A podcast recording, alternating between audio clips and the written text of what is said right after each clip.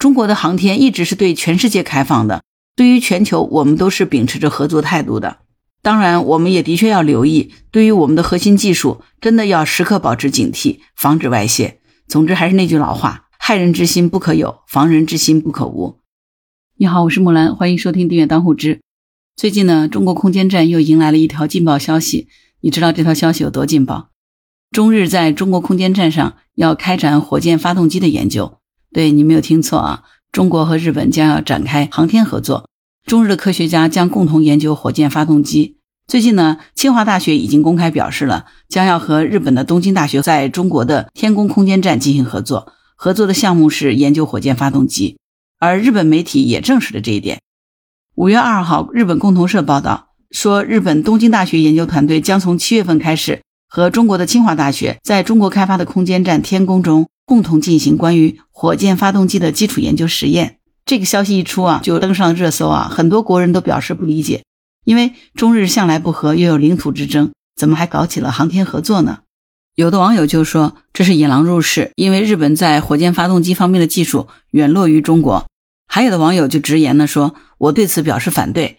更有网友表示呢，不可思议，无法理解，愤怒至极。其实中国网友这样的一个愤怒啊，也是可以理解的哈。因为在去年九月份，日本航天局就已经禁止任何个人和下属机构接待中国的航天专家和学生来日访问和交流。当时日本的共同社在刊登这篇报道的时候，所给出的这个理由呢，是为了国家的安全和避免航天技术外泄。这里的日本航天局指的就是日本宇宙航空研究开发机构。那其实听到这儿，是不是咱们就有点不明白了哈？日本去年单方面宣布了这个措施，而今年呢，清华大学又要和东京大学合作天宫项目，这是什么操作呢？莫非我们就是要以德报怨吗？难道咱们就不担忧航天技术的外泄？还是说日本人没有那个本事，根本难以偷师呢？关于这件事，清华大学已经回应，说是科学无国界。关于双方具体的合作内容，我们作为普通老百姓应该是不得而知的。不过呢，从感情方面，似乎众多网友心中是过不去的。那为什么说中国和日本合作会激起这样的一个千层浪呢？你知道吗？在国外最大的一个问答网站，曾经有一个日本网友提出来的一个问题，哈，说日本人和中国人互相讨厌吗？那上面就是有很多网友的回帖，有一些内容啊，我觉得还是挺有代表性的。当然，这些内容啊，全部都是原文翻译啊。如果出现了一些不符合咱们社会主义价值观和言论的，这个都不代表木兰的立场啊。有一个美国宾夕利亚大学的叫莫纳尤尼卡的这个网友回答说：“中国在日本完全成为一个国家之前，已经在日本的旁边存在了数千年。在那段时间里，中国比日本强大的多。但是呢，中国却从来没有利用其军事优势入侵过日本，也从来没有对日本人民犯下任何的暴行。可是呢，当日本在明治维新以后变得比中国更强大的时候呢，他侵略了中国，并烧杀抢夺他们的财富。之后呢，就是惨无人道的南京大屠杀。”当时入侵的日本军队在六州里面屠杀了大约三十万的男女老少。如果你的国家遭受了日本这种暴行，你是受害者的国民，你会恨日本吗？所以这正是中国人的感受。普京在车臣战争的时候说：“我没有任何理由原谅他们，救赎罪恶是上帝应该做的事儿。”来自塞尔维亚的网友。弗拉基米尔·普罗斯兰回答说：“实际上，中国拒绝了日本的战争赔款，是因为中国人不能接受日本人给中国人带来的伤痛贴上商品的价格。日本官员的道歉已经多次撤回了，这就是为什么中国人很难相信这些道歉是诚实的。而当日本的高层政治家们定期参拜埋葬了二战日本战犯的靖国神社，否认南京大屠杀的时候，你就可以理解为什么许多中国人不喜欢日本人，甚至是仇视他们。”来自日本东京大学的夏岛彻回答说：“日本人并不讨厌中国人，我们对中国非常尊重，例如儒家的思想、汉字和许多其他起源于中国的文化。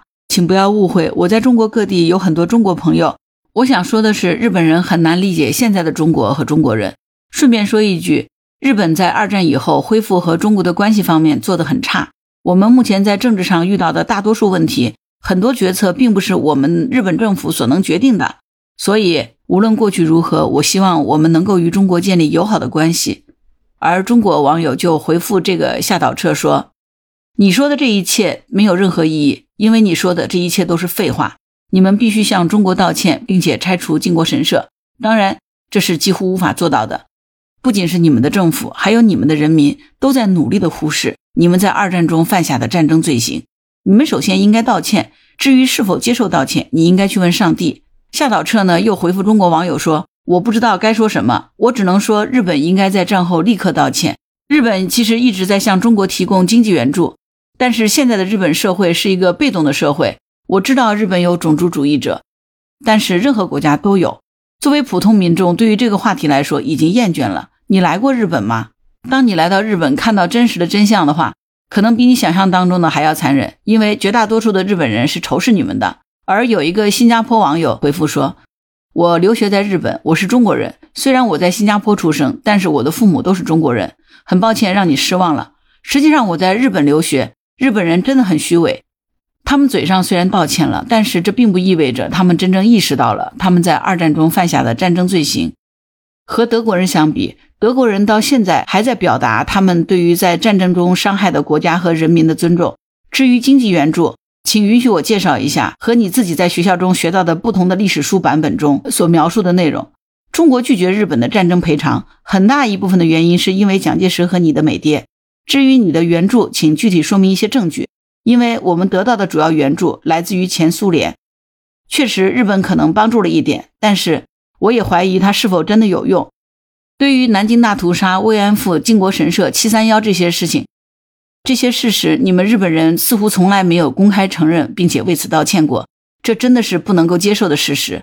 但是，日本的电影、动漫、游戏也的确做得很好，你们创造了这么美丽的文化，也常常让我深受感动。可是，每当我想起你们对战争的态度的时候，我都会感到失望和悲伤。这真的是一个很痛的事情。在日本的东京大学旁边，曾经有一家医院，以前叫做中日友好医院。这个大约是在上个世纪七十年代或者是八十年代建造的，作为中日友好的象征。当时你们的态度也许是真诚的吧，两国也许都在蜜月期。但是现在在谈论这个医院的时候，已经没有中日友好四个字了。这就是为什么我痛恨你们的原因。结果这个夏岛彻就在下面又回复了这个新加坡网友说：“好吧，我想你已经有仇恨了。”所以，从外国网友的这些回复上面，我们其实也可以听出来哈。仅从感情方面，更多的网友心中的确是过不去的。这就好像说，在中国的有些城市里，曾经有这样的一个碑，叫做“日中不再战”，但是在日本的国内肯定是找不到类似的东西。当然，说这个内容并不是打算去煽动什么对立。也有理性的中国网友说，中国和日本合作天宫项目，证明我们已经足够强大了。证明我们在航天的技术上是世界领先，这应该是一件骄傲和自豪的事情。科学无国界，中国的航天一直是对全世界开放的。对于全球，我们都是秉持着合作态度的。不过，既然是合作，双方都应该拿出诚意才行。当然，我们也的确要留意，对于我们的核心技术，真的要时刻保持警惕，防止外泄。总之，还是那句老话：害人之心不可有，防人之心不可无。对此，你是怎么看的呢？欢迎在评论区留言。如果你喜欢木兰的节目，欢迎订阅、点赞、转发当护知。当然，如果你喜欢木兰，也可以加入木兰之家听友会，请到那个人人都能发布朋友圈的绿色平台，输入木兰的全拼下划线七八九就可以找到我了。好啦，今天节目就到这儿，我是木兰，拜拜。